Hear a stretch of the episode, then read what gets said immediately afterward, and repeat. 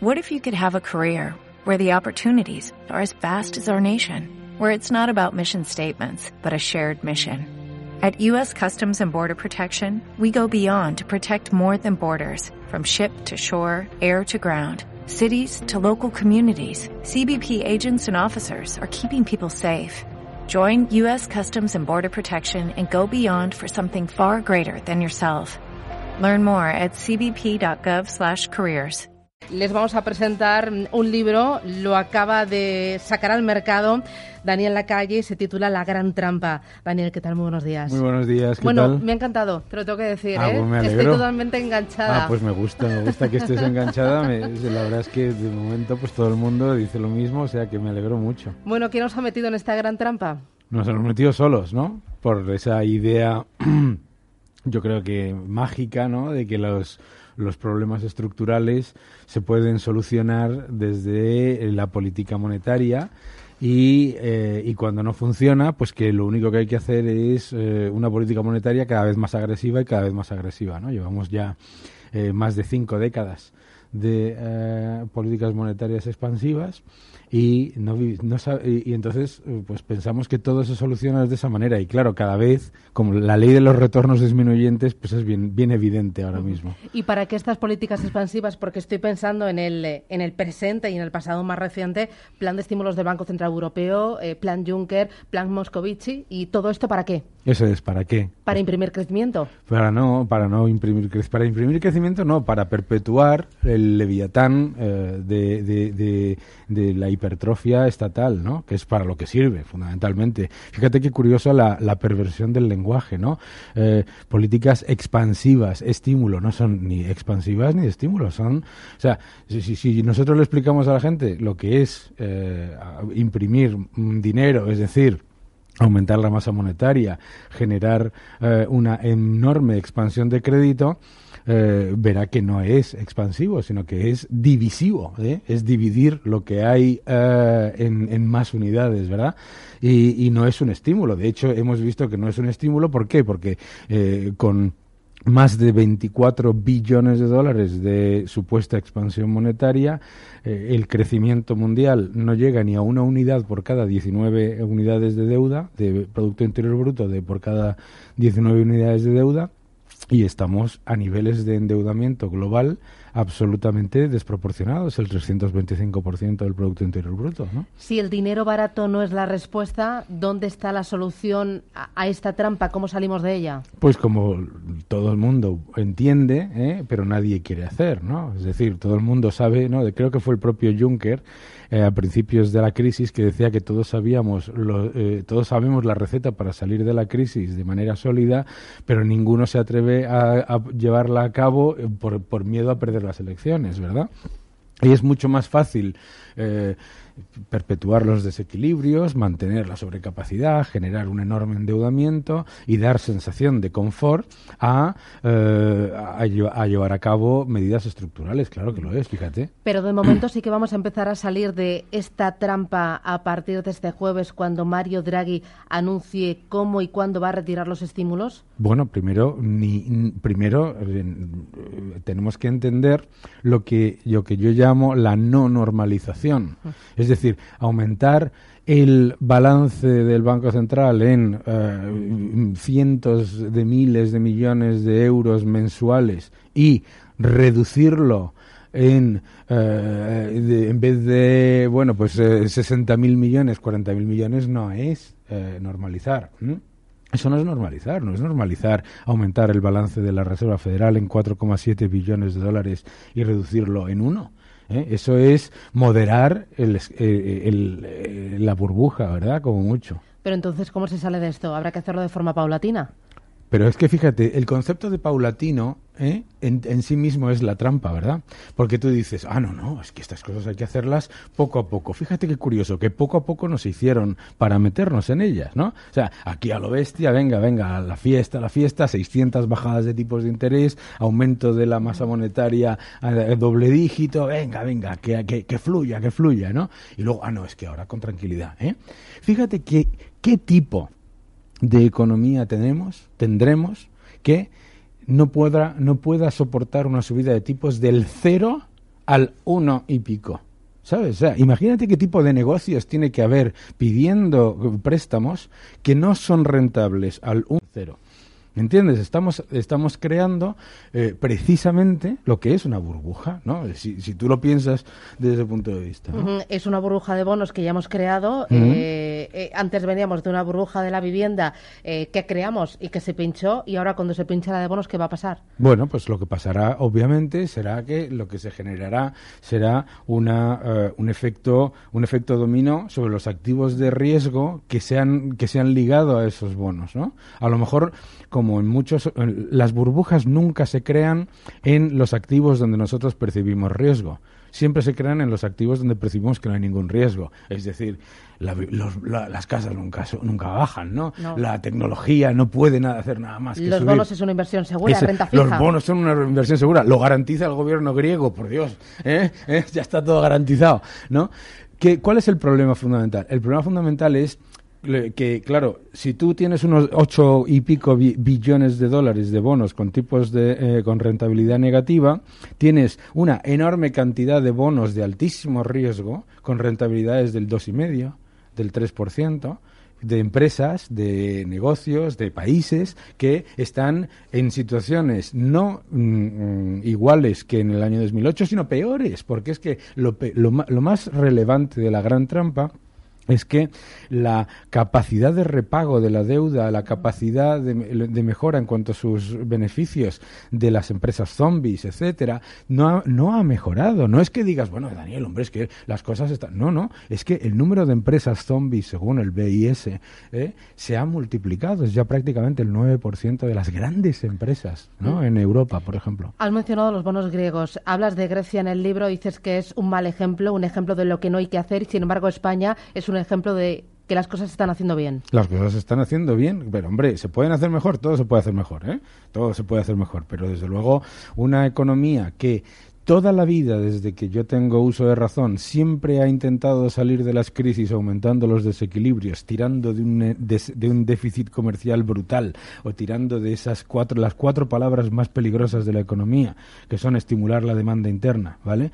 Siempre hemos hecho eso y entonces hemos creado una burbuja peor y siempre hemos ido de pinchazo en pinchazo, ¿verdad? Entonces, em, ahora por lo menos estamos saliendo desde el sector exterior siendo más competitivos, con eh, un menor endeudamiento del sector privado. Hay que, también hay cosas buenas, ¿no? Ahora, el problema de lo que tú decías antes de, bueno, estas cosas, esto hay que reducirlo de manera paulatina, es qué significa paulatino. Es decir, cuando tú tienes una economía global que está creciendo al 3%, tú tienes un entorno en el que no hay crisis financiera, en el que no hay un problema de liquidez y los principales bancos centrales están imprimiendo o creando masa monetaria por más de 250.000 millones de dólares mensuales, tenemos un problema. Y tenemos un problema porque, yo opero en los mercados financieros, tenemos ya más de dos generaciones de inversores que solamente han visto eh, políticas expansivas. Y tú lo sabes, que hablas con casi todos de ellos, no saben operar de otra manera que si hay un, eh, una corrección, hay que comprar, hay que comprar, hay que comprar, porque es que los bancos centrales apoyan, porque es que los bancos centrales, porque es que los bancos centrales, ¿sabes? Es, es literalmente un entorno muy peligroso desde ese punto de vista. ¿Por qué? Porque no eres capaz de discernir valor. Porque lo que tú antes comprabas a 12 veces per, per ¿no? el precio sobre beneficios, ahora lo estás comprando a 22, eh, pero con una estructura de balance y unos márgenes mucho más pobres. ¿no? Eh, la falacia del palo de hockey y el año que viene mejoran los beneficios empresariales. Esto lo oyes todos los eneros. ¿eh? Susana todos los eneros se junta con unos cuantos brokers que dicen nosotros vemos los beneficios del Eurostock subiendo o del IBEX subiendo a doble dígito y luego en, diciembre cero. ¿Mm? ¿A que sí? Bueno, eh, a mí siempre me han dicho que el trabajo de un analista financiero es justificar a final de año por qué no se han cumplido sus previsiones. Claro, claro, el trabajo de un analista. Hombre, no, no hay que criticar a los analistas financieros. Obviamente ellos, ellos funcionan con una serie de estimaciones y las estimaciones no dejan de ser eso, estimaciones.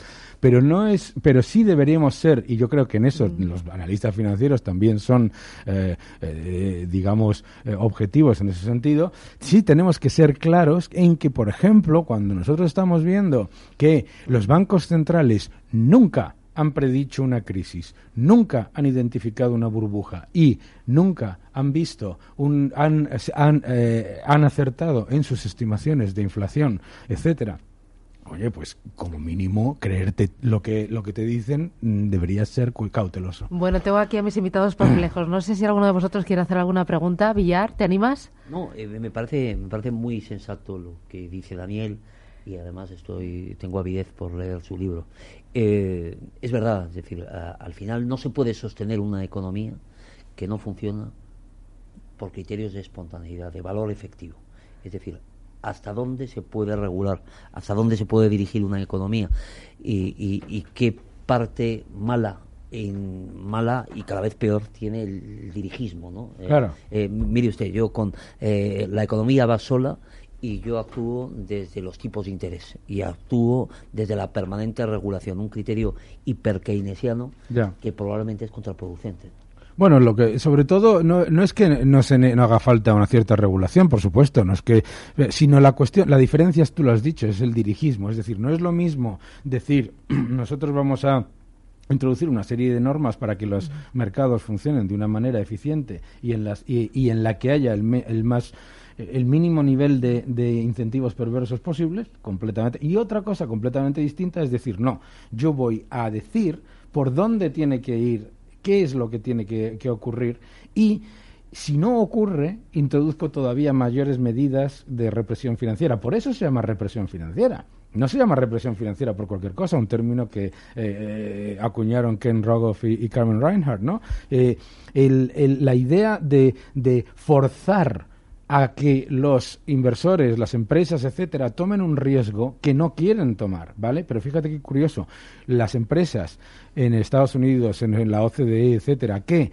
al 5 al 7% invertían un porcentaje de sus beneficios y más o menos pues no llegaba a, en, media a donde estamos ni de lejos es decir se bajan los tipos desde el 5 hasta el 0 y las empresas no invierten más eso obviamente te tiene que decir algo no que lo, lo, que los bancos centrales consideran que se tiene que hacer porque ellos hacen su número de Excel y dicen ah es que debería aumentar el crédito un 6% pero ¿por qué tiene que aumentar el crédito un 6%? será si hay demanda solvente ¿verdad?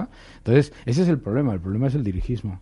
arreglar los problemas, perdona, de los bancos eh, eh, creando necesidades artificiales por parte de los acreditados. Incrementar la burbuja financiera otorgando créditos hipotecarios a tipos de interés ridículo y que todo el mundo invierta en un sector inmobiliario que es inútil. Rocío. Bueno, yo creo que también dirigiendo las empresas a un endeudamiento que no, que no pueden asumir, ¿no? Y con una fiscalidad que, que, imposibilita que las empresas zombies dejen de ser zombies, ¿no? Y, que, y, que ahogándonos al final a, impuestos, a impuestos ya, y poniendo muchas empresas pequeñas en una situación que en vez de producir más y ser más productivas, que es lo que teníamos que estar pensando, o sea, lo que no estamos pensando es con criterios de cómo podemos ser más productivos, sino estamos pensando en cómo nos podemos seguir endeudando hasta el infinito. Y ese es el gran error. Y yo supongo que lo que pasa a los políticos es que no les gusta decir las verdades y no les gusta ser impopulares, pero es que ser político y, contarle y pensar en tu país es a veces tomar decisiones difíciles de contar pero buenas para los españoles y eso es lo que parece que tenemos miedo ¿no? Mm. Eduardo ¿quieres añadir algo? Sí, no, una pregunta ¿qué debe hacer el Banco Central Europeo para este nuevo año? Hombre, lo primero que debería hacer es lo que tiene en su programa que es decir se acaban los estímulos ya se tenían que haber acabado, ¿eh? los mal llamados estímulos, ¿vale? Y, señores, les hemos dado tiempo de sobra y dinero de sobra, 1,7 trillones de, billones perdona, europeos, ¿eh? para que hagan sus deberes para que mejoren y tal, pero esto esto no es una barra libre y desde luego lo que no podemos hacer es lo que nos estamos encontrando es que ahora mismo en el Banco Central Europeo en, en la eurozona el debate es que los, que, la, que los países europeos no quieren que se limpien los préstamos de difícil cobro. Es, ¿Por qué? Porque los tipos de interés son bajos y hay que dar más tiempo. ¿Cómo se puede dar más tiempo? ¿Cómo se puede empezar la, la recuperación con 900.000 millones de préstamos de difícil cobro y ya superan el billón, ¿vale? Y decir que, y encima, a la vez, con lo que decía Rocío, ¿verdad? Que eh, estamos diciendo, no, es que la banca está muy saneada. ¿Cómo que la banca está muy saneada con un billón de euros de préstamos de difícil cobro? ¿No? Ha sido un placer, Daniel. Muchas gracias a Me ha vosotros. gustado el libro. Me alegro que te Mm, eh, lo he ventilado rapidísimamente. Fantástico. Mm, eh, fácil, didáctico y muy actual. Daniel Lacalle, La Gran Trampa. Muchas un gracias. placer. Un gracias. muy fuerte. 8.29, publicidad y arranca la tertulia. Reducing the amount of waste in your workplace will have a positive impact on our environment and can save your business money. It's also the law in Montgomery County. Make it your business to recycle right. Learn more at montgomerycountymd.gov slash recycle right or call 311.